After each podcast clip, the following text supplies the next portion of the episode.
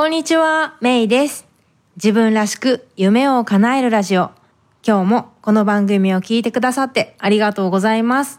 自分らしく夢を叶えるラジオは自分の強みを活かして理想の働き方や生活スタイルを実現したいリスナーのあなたを応援する番組です。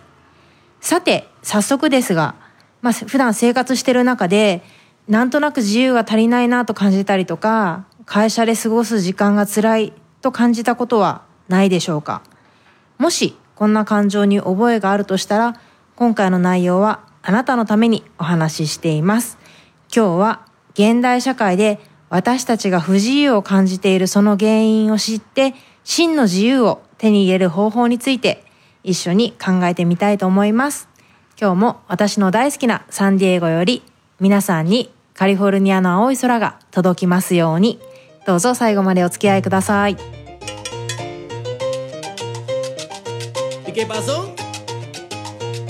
自分らしく夢を叶えるラジオ。この番組は自分の強みを生かして理想の働き方と生活スタイルを実現したい。そして経済的にも精神的にも豊かでいたい。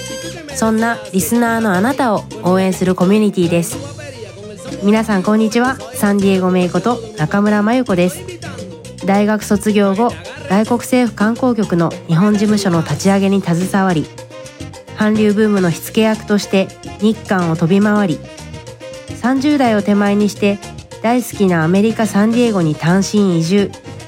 アメリカとメキシコを股にかけて仕事をする傍らオンラインビジネスを立ち上げたり大学で講師を務めたりと理想のライフスタイルを形にしてきましたプライベートでは台湾人の夫と結婚し母として海外での子育てに奮闘しています。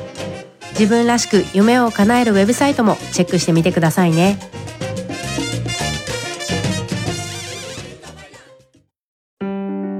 自分らしく夢を叶える。さて今日は、えー真の自由を手に入れる方法ということでお話しするんですけどまずソーシャルコンディショニングって聞いたことありますか？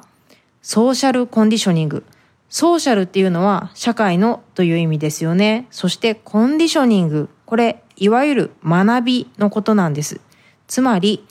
ソーシャルコンディショニングというのは、社会に所属している私たち個人一人一人が、例えば考え方とか行動、感情、欲望、こういったものをえー一般社会にフィットする形で学ぶことこれをソーシャルコンディショニングって言うんですね。まあ、早い話が女性はこうあるべきだとか会社の従業員はこうあるべきだとかいう、まあ、そういったのをソーシャルコンディショニングって言うんですね。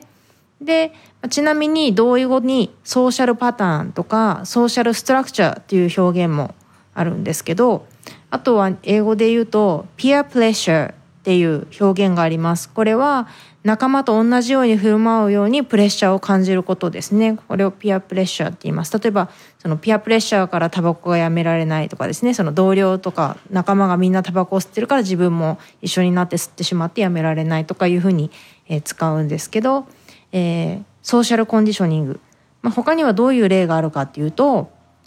例えば、うん、モデルは細くないといけないとか女の子はピンクで男の子は青とか、えー看護師は女性お金があれば幸せが手に入るあるいは第二次世界大戦中の日本とかドイツにおける思想っていうのも、まあ、このソーシャルコンディショニングの例として挙げられるんですね。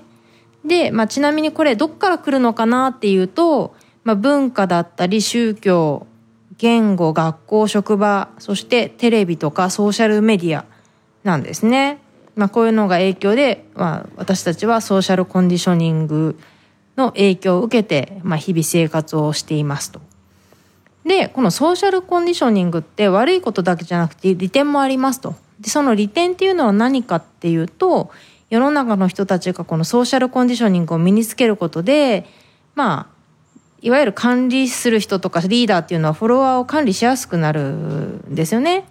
まあ、それとかあとはまあステレオタイプを使うことで対象を理解しやすくなるってことですよね。まあそういうまあ利点もある一方、まやっぱりソーシャルコンディショニングの欠点っていうのは、まあ、私たち個人個人はまあそもそもみんな考えとか好みも違った個人だからまあ結局のところソーシャルコンディショニングっていうのが鬱陶しく感じたりとか窮屈に感じられちゃうっていうことなんですよね。でまあこれが、まあ、私たちが今不自由だななんとなく自由を感じられてない原因にあるんですよね。えー、このポッドキャスト今聞いてるあなたはどうでしょうか、まあ、普段の生活を思い返してみてなんか不自由だななんかこう窮屈だなって感じられるその理由はソーシャルコンディショニングに関わってないでしょうか？このソーシャルコンディショニングを例えるとするならば、えー、牛や羊のような家畜の状態。つまり、まあ、英語で言うとメスティケイリされた状態を指すんですね。ただし、まあ、ロケーションの不自由という行動とかロケーションの不自由というよりは思考や感情が不自由な状態なんですよね。ソーシャルコンディショニングっていうのは。の中にいる状態っていうのは。で、えー、その中にいる状態っていうのはどんな状態かっていうと、まあ、大多数要するに群れに従うですね。で群れの中で目立たないように行動する、えー、波風を立てないようにする。目上のものとか権力の合うものに疑問を呈さない。それから大多数群れに従わないと阻害されてしまうと恐怖を感じる。自分の意見は胸にしまい馴染む。リーダーやメディアに言われたことを信じる。でまあある意味こう今言ったようなこの行動って特に日本だとなんかこう大人の行動みたいな感じで評価されてこう個人個人が身につけることが期待されてるんですよねなんかこうこういうのができないと KY って言われたりとか行間が読めないやつみたいな感じで言われちゃうと。ただこれが言われてるのは実は日本だけじゃなくてこのソーシャルコンディショニングっていう考え方はアメリカでもあるんですよ。個人主義で独立心が強くて自活が尊重されるアメリカであっても、えー、このソーシャルコンディショニングっていうのはまあ無関係ではないと。で実際そのこのソーシャルコンディショニングっていうのを検索するとその定義とかそれを交わす方法っていうのがネットでいっぱい出てくるんですね。でちなみにアメリカも、えーまあ、最初からそうだったわけではなくてだんだんそういうのが強まってる傾向にあるみたいなんですね。えー、アメリカで1952年に出版されたある本の中で、えー、個人がねじ曲げられグループにフィットするように計画されているみたいな内容の、えー、ものが発表されていて、まあ、実際このソーシャルコンディショニングで頭を悩ませてる人っていうのは日本とかアメリカに限らずどこの国にも世界中に実はたくさん存在するのかなって思うんですよね。でじゃあどうしたらいいのかみたいな話なんですけどこのポッドキャストのリスナーさんもそうだと思うんですけど日々自分のことってたくさん考えてるって思いませんか？結構みんなこう自分のことを考えることに時間を費やしてることって多いと思うんですよね。で中にはきっともういろいろ考えすぎて疲れてしまったって思ってる人もいるぐらいにたくさん私たちは日頃自分のことを考えてるんですよね。だと思うんです。でも実際はその自分のことを考えてるようで実際はこうちょっとずれた視点で考えちゃってるんですよね。つまり自分のことというよりももしかすると社会の中で自分がどう見られてるかってこと？自分のことを考えてると言いつつも自分が社会の中でもどう見られてるかつまり周囲のことを考えてるっていう可能性があるんですよね。自分のことを考えてるようで実は周囲がどう思うか周囲のことを考えてる。でなので今より自由に生きるために本当に考えるべきことは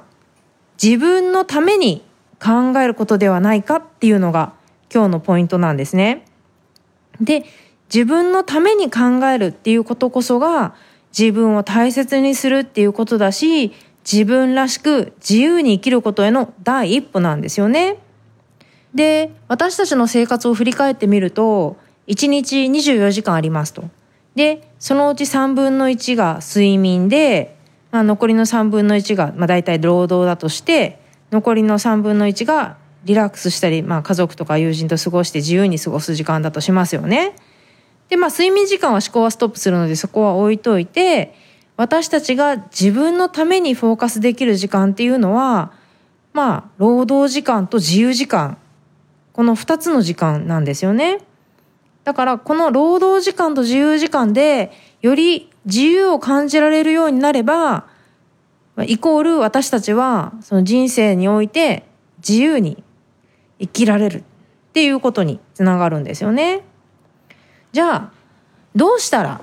えー、このソーシャルコンディショニングを飛び越えて自由に生きられるようになるかっていう方法について、えー、話していきたいと思うんですけど残念ながら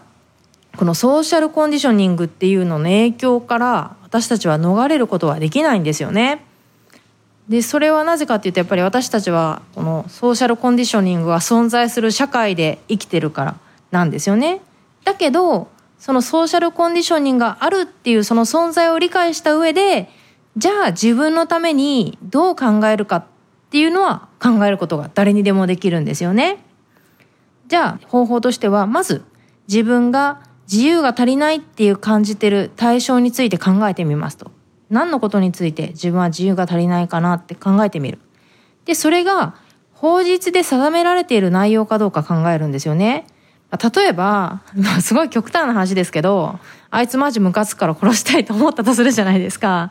だけど、殺人禁止は法律では禁じられてるルールなので、これは曲げられないんですよね。ただ一方で、ソーシャルコンディショニングは曲げても大丈夫な類のものなんですよね。別に法律でダメって言われてるわけではないので。なので、やっぱりその、まあ法律でないものの場合は、自分がこう、窮屈だなって感じるものに対して、なぜっていうのを、こう世の中のいろいろ自分が窮屈にさせてるものに対してなぜって疑問を持つことがソーシャルコンディショニングを飛びのけてその上を行く第一歩だと思うんですよね。で、まあ、巷でよく言われてるソーシャルコンディショニングのを飛び越える方法の具体例をいくつか挙げてみると、例えば、えー、世の中で信じられていることは必ずしも真実ではなく、正しくもなく、道徳的でもなく、最善の方法でもないっていうことを理解するってことですよね。ね、鵜呑みにしない。うん。自分自身の信じているものや考え自体をまずは疑ってみる。ね。なんとなくそのソーシャルコンディショニングの結果、まあ当たり前のように信じているものがあったとしても、それを一旦疑ってみる。で、他人からの受け売りを鵜呑みに信じるのではなくて、自分で考える力を養う訓練をする。で、特に自分が興味関心のある分野については、その分野の権威、ね、その分野の有名人の言うことを鵜呑みにするんじゃなくて、自分で学んで自分としての答えを自分で生み出して持つようにするですねそれから自分の本当の姿を心地いいと感じること。自分の姿を心地いいと感じること。大多数と違ってもいい。目立ってしまってもいいんだと。ありのままの自分を認めること。ね。そして社会やメディア学校や職場がソーシャルコンディショニングを植え付けようとしている場面に気づくこと。うん。これも大事なポイントだと思います。そして、グループ think、えー、群れの考え方から抜け出す方法は、えー、フォロワーの立場をやめてリーダーとなること。うん。同意しないと感じる言葉あれば、その旨を発言すること。というようなことが、えー、ソーシャルコンディショニングをうまくかわす方法として挙げられています。うん。まあ一方で、このソーシャルコンディショニングを交わそう、交わしてね、自由になろうとした時に難しさを感じると思うんですよね。まあ例えばその群れ、大多数の人が、まああなたのことを変だと思ったりとか、異質の存在だと感じたりとか、距離を置き始めるかもしれないって思うとすごく恐怖なわけですよね。私たちは社会的な生き物なので、やっぱり阻害されることに対してすごく恐怖を感じるものなんです。で、または、実は周囲は何も思ってなかったんだけど、自分が必要以上に気にしすぎてるっていうケースもありますよね。自分がジャッジされるのが怖い。で、固まっちゃう。みたいなね。で、その時に考えるべきポイントっていうのは、えー、この人、まあ、つまり群れですね、は、私の人生において大切な人たちであろうか。またこの人たち群れはこれからの長い人生でどれだけ付き合い、まあ、長さとか深さねを続けていくんだろうかとかこの人とか群れに好かれることと自分の自由を確立することはどちらが大事なんだろうそして最後に本当に自分が大切にしないといけないことは何なんだろうっていうのを、まあ、考えてみる自分に問いかけてみるとおのずと答えは出てくるのかなと思います。無難に生きることは自由を失うこと。無難に生きることをやめることが自由に生きることなんですよね。選択肢はこの二つなんです。群れの中で目立たないように不自由に生きるのか、それともソーシャルコンディショニングの上を生きていくのか。偉人の名言の多くも、まあ見てみると結構こう他人と違うことをしなさいとか、変化を恐れるなって言ったことが多いですよね。こうやってソーシャルコンディショニングをこう交わしていきなさいって言ってるものは非常に多いなと感じます。ね。まずはね、いろいろ恐怖もありますけど、自分がもっと楽に生きられるために何ができるのか、どんなに小さな変化でもいいから、まずは始めてみるのがいいかと思います。今日はソーシャルコンディショニングを交わして自由に生きる方法についてお話ししてみました。最後にあなたに質問です。あなたが日常生活で自由が足りないと感じているのはどんな時ですか？そしてその原因は何でしょうか？ソーシャルコンディショニングに関連していないか？チェックしてみてください。そして社会の物差しではなくて自分のために考えた場合、より自由になるためにはどういう方法が考えられるでしょうか？ぜひあなたのお気に入りのジャーナルに書き出してみてください。また、自分らしく夢を叶えるメルマガでは、自分を大切にしながら夢を叶えるための役立つコンテンツをお届けしています。ぜひ、自分らしく夢を叶えるコミュニティに参加して、自分の強みを生かして理想の働き方と生活スタイルを実現するために動き出している仲間に今すぐ加わってくださいね。というわけで、今日も自分らしく夢を叶えるラジオサンディエゴメイがお届けしました自分らしく夢を叶える回の番組いかがでしたか？もし気に入っていただけたら購読ボタンを押していただきお友達にもおすすめしていただけると嬉しいです自分らしく夢を叶えるウェブサイトでは今回の内容はもちろん他にも元気の出で役立つコンテンツをお届けしています。また夢を叶えるスピードを上げたい、すでに自分スタイルを確立するために動き出している仲間とつながりたい、そんなあなたは自分らしく夢を叶えるメルマガにぜひ登録してください。自分らしい理想の働き方と生活スタイルを実現するために今やるべきことをできることから始めていきましょう。今日も最後までお付き合いありがとうございました。それでは次回もお楽しみに。Have a great day! Bye bye!